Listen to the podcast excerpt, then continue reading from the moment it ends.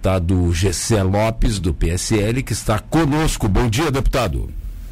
Bom dia, bom dia, amigos da Rádio Cidade. Prazer conversar com vocês. Prazer é nosso. É, são, deixa, são quantos componentes da, da. Nove. Nove, né? Entre eles Luiz Fernando Vampiro, Ismael dos Santos, Marcos Vieira, João Amin, Sérgio Mota, Fabiano da Luz, Maurício Estu, eh, Scudilarque e, e, o senhor. Como é que o senhor, eh, como é que vai funcionar esse processo, deputado? Então, são três fases, né? A primeira fase é essa, então chega para nós agora a resposta, né? A defesa do, dos três, do governador Moisés, da vice e do secretário. E essa comissão ela avalia, né? Se arquiva ou se vai para frente. E aí é feito os decretos é, para serem, caso seja aprovado que tem que ir para frente, feitos os decretos e é mandado para a plenário. Aí no plenário ah, é votado e para o governador ele e para todos os outros três, os outros dois, eles precisam de pelo menos 14 votos para não não serem não, não ir para a próxima fase. Se ele não conseguir, vai para a terceira fase, que aí isso aí ele já é afastado por 180 dias, né? Sim. Se passar no plenário. Aí depois, nesse, nesse período aí é convocado uma, uma comissão especial de cinco desembargadores, mais cinco deputados, onde nesse período aí eles vão decretar de se de fato ele, ele já fica em casa ou, ou não. Qual é o prazo para essa fase do, da comissão? Qual dessa nossa agora? Essa agora. Dessa primeira é duas, é duas, é duas reuniões, se não me engano. Até ali no meio de setembro já está no plenário. Então é rápido. É coisa rápida ali, é. E como é que o senhor está vendo, o senhor já fez contato com os outros membros da comissão? Como é, qual é a possibilidade, como é que o senhor vê essa possibilidade de, de afastamento, de impeachment do, do governador? Não, hoje, hoje não tem, hoje, assim, pelo cenário que tem, pelos membros, eu não converso muito, assim, sabe? Eu, eu sou meio independente, mas eu escuto, vejo, pego no ar, vejo depoimentos, vejo manifestação.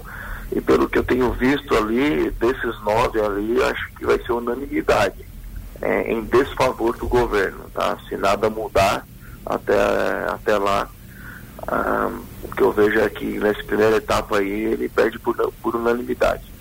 A defesa do governo, deputado, é de que, é, este, por exemplo, cumpriu na questão do, do, da isonomia lá dos desembargadores, cumpriu uma decisão. O que, que o senhor acha dessa defesa?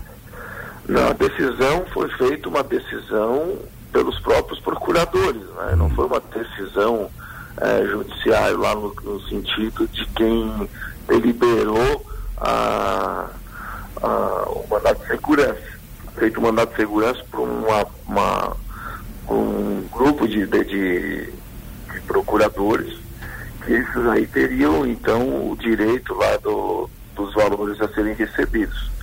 O que foi feito é que eles pegaram essa decisão, eles englobaram todos os procuradores e mandaram para casa né, com um decreto, uma lei, um decreto de 1990 e tal, mas que não cabe a decisão do, do judiciário, do juiz ali naquela questão do, do, do mandato de segurança.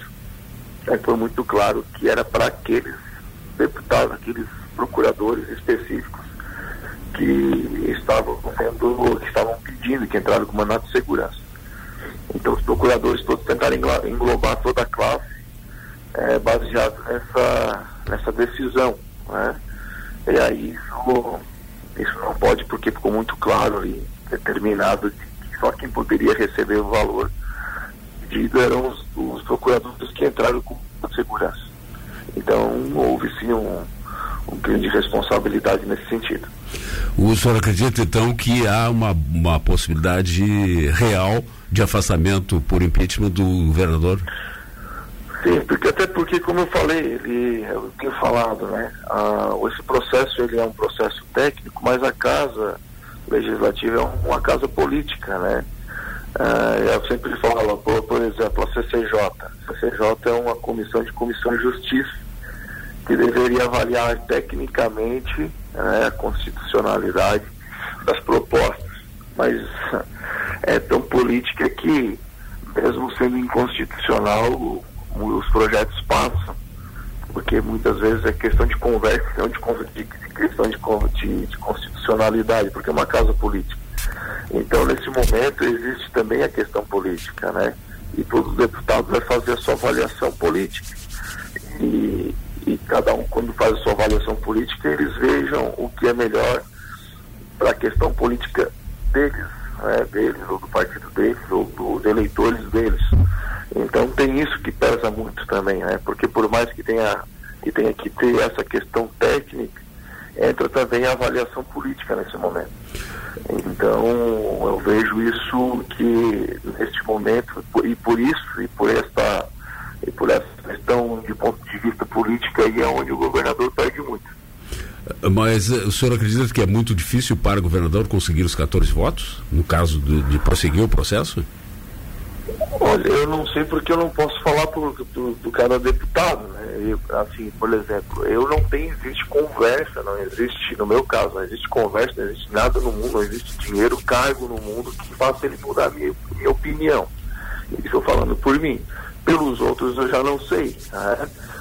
mas pelo que eu tenho visto ali, a, as conversas com um com o outro que eu, que eu tenho um pouco mais de abertura, assim, é que realmente está bem difícil, o jogo está bruto, tá, tá, eles estão assediando bastante os deputados com todas as armas que eles têm, e, mas parece que uh, cederam.